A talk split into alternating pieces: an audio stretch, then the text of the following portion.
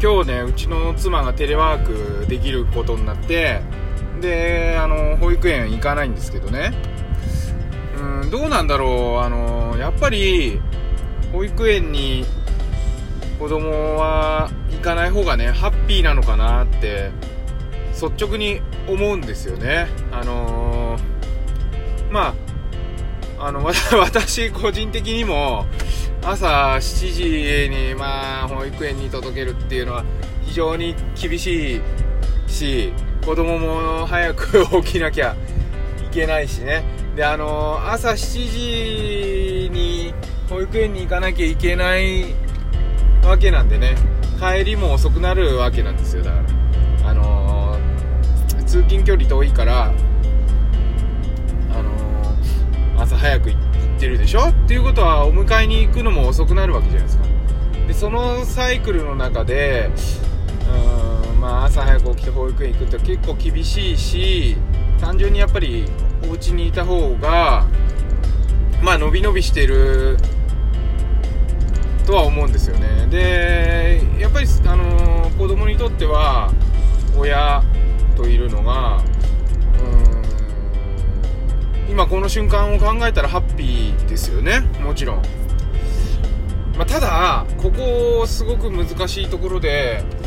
じゃあ小学生になるまでね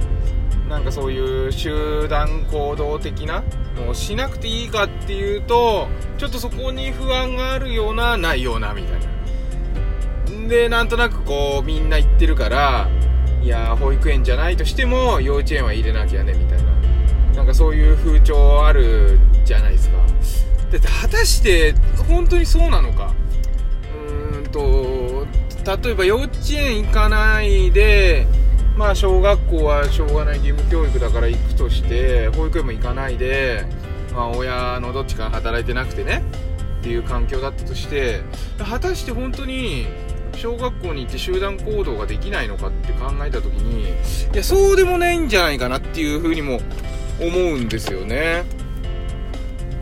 なんかこれはすごく難しいけどあのある意味ねなんかでもそういったことって本気で考えたことないくないですか？で私も考えたことなかったしえっ、ー、とまあ働いてなかったらうん多分遅くても5歳ぐらいからは保育園じゃね幼稚園入れちゃうと思うんですよね。だけど本当にそうかな。本当にそれがいいのかな、まあ、だからそのよく言われる学校っていう場所っていうのはあのー、分布的にえ典型的な位置に属する子供たちにとってはだからすごく、えー、頭がいいって言っちゃなんだけどその何て言うの？ギフテッドっていうかまあそういう感じの子たちとか、まあ、それこそ何て言うんだろうちょっと障害があるような子たちとかが入らないその中心に分布する子供たちにとっては、えー、いいのかもしれない。多くの子供たちにとってはいいのかもしれないんだけどそうじゃない子供たちにとっては決していい場所とは限らない。っていうところもあるわけでね。だから思考停止でなんか自分の子供をいやみんながやってるからそこに当てはまらないとダメなんだみたいなのって非常に良くないなと思うんですよ。で今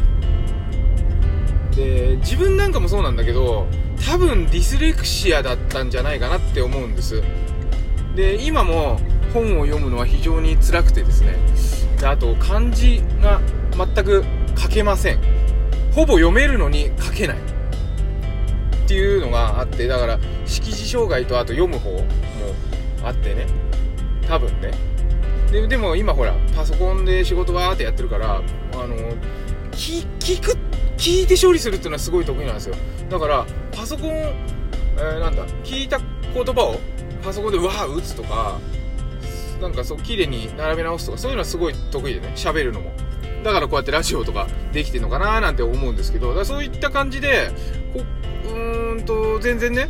今現代って別に字書かなくたって暮らしていけるし漢字書けなくたってね暮らしていけるしあのそれはできた方がいいんですよもちろん。だけどできないから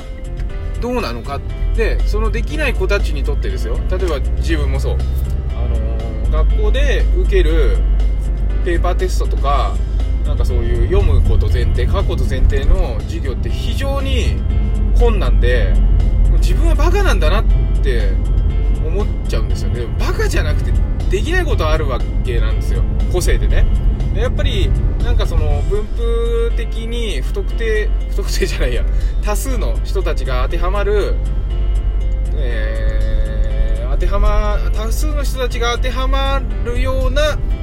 授業。その上下を取りこぼすような、えー、勉強とか。そういう風な構造になってるんだよっていうのをちょっと知っといた方がいいかなって。それがまあ通の保育園とか幼稚園もそうだし学校に行ってもそうだし、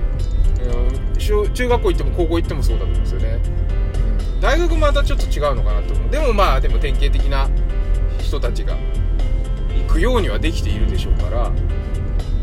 だなんかここでねコロナ禍で皆さんいろいろなことを体験して、えー、とある学校なんかはほら、あのー、自分たちで選べますよっていうのはあったでしょ？オンライン、えー、オンラインでやるか、あのー、学校行くか選んでいいですよ。そういうのが別にコロナだからじゃなくて当たり前にならないもんかと。やっぱり子供が早くからそう自分の学ぶ方法をね選択できるっていうのはね非常に大事でそこを信じないであの思考停止で親の言うこと聞いてればいいんだよっていう風にやるっていうのはね非常に危険で親の経験ってさ、まあ、皆さん何歳か分かんないけど20年30年前の経験でしょ？で学校行ってじゃあ20年30年から発展してね今最先端の勉強とか授業ができてるかっていうと全然そんなことないわけじゃないですか。でそれをなんか思考停止でいや言ってりゃいいよ。でお前言っててあのー、字読めないからバカだねみたいなで評価つけられてで劣等感感じて俺はダメなんだでも実は違う個性がねあるかもしれない。なんかこう私の場合はこうやって今たまたま YouTube やったりラジオやったり Twitter やったりとかしてあなんか心地いいなと、あのー、スマホで字書いたりこう喋ったりするの心地いいなと思ってこうやって、あのー、お話しさせていただいてるんですけれどもそういう風に心地いいなが早く見つかるようにねこれが小学校1年生の時に見つかってたらあの別に親をねどうこう言うわけじゃないんだけど伸びは絶対違うはずなんですよ。今からやってもいいんだよ。あの気づいた時にやるのが一番若いんだけど早く気づかせてあげられるっていうのが親のあの使命であって、まあ、子供の個性を探す旅をね一緒にしているっていうことあの茂木健一郎さんの言葉を借りればですよ。なんかそういったこと言われてたんですけど本当にそうだなと。思って。で別にそれは大人になっても続けてね一生続けていけばいいんだなと。それは自分があの今こうしてねうんとチャレンジしてあの心地いいというかいいストレスを受けて、えー、チャレンジして良くなっていってるっていうのがあるのでやっぱりそういうのを探し続けられるような風に育ってる。いつ見つかるかはわからないしそれはしょうがないことだと思うんですよね。出会い。いろんな出会いがあるわけで。でもいっぱいいっぱいこうチャレンジしてトライアンドエラー繰り返さないとあの気づけないことだと思うんでそれが早く見つかるか、えー、見つかんないか結果はともかく。そういうことをやらないで過ごさせるっていうのは本当に危険でこれからの、まあ、多様性の社会を迎えるにあたってですねうんやっぱりそういうことはちょっと考えた方がいいのかな。だからなんかちょっとこう本当に本気でね今日思ったんですよ。朝いつもだったら3歳の息子が朝早く叩き起こされてでもあのー、一生懸命起きてね笑顔で本当は嫌だろうになんかバイバイしてくれたりとかするっていうのをとねそれと今日お布団に寝てる息子を見ながら出てくる。で、あ、ママと今日一日一緒だねって思いながら出てくる。そこの差っていうのはやっぱり大きくて。でもまあね保育園に行った行ったでいろんな学ぶことがあるんでね一概にそれがダメとかどっちかというと行った方がいいんじゃないかなっていう気持ちはあるものの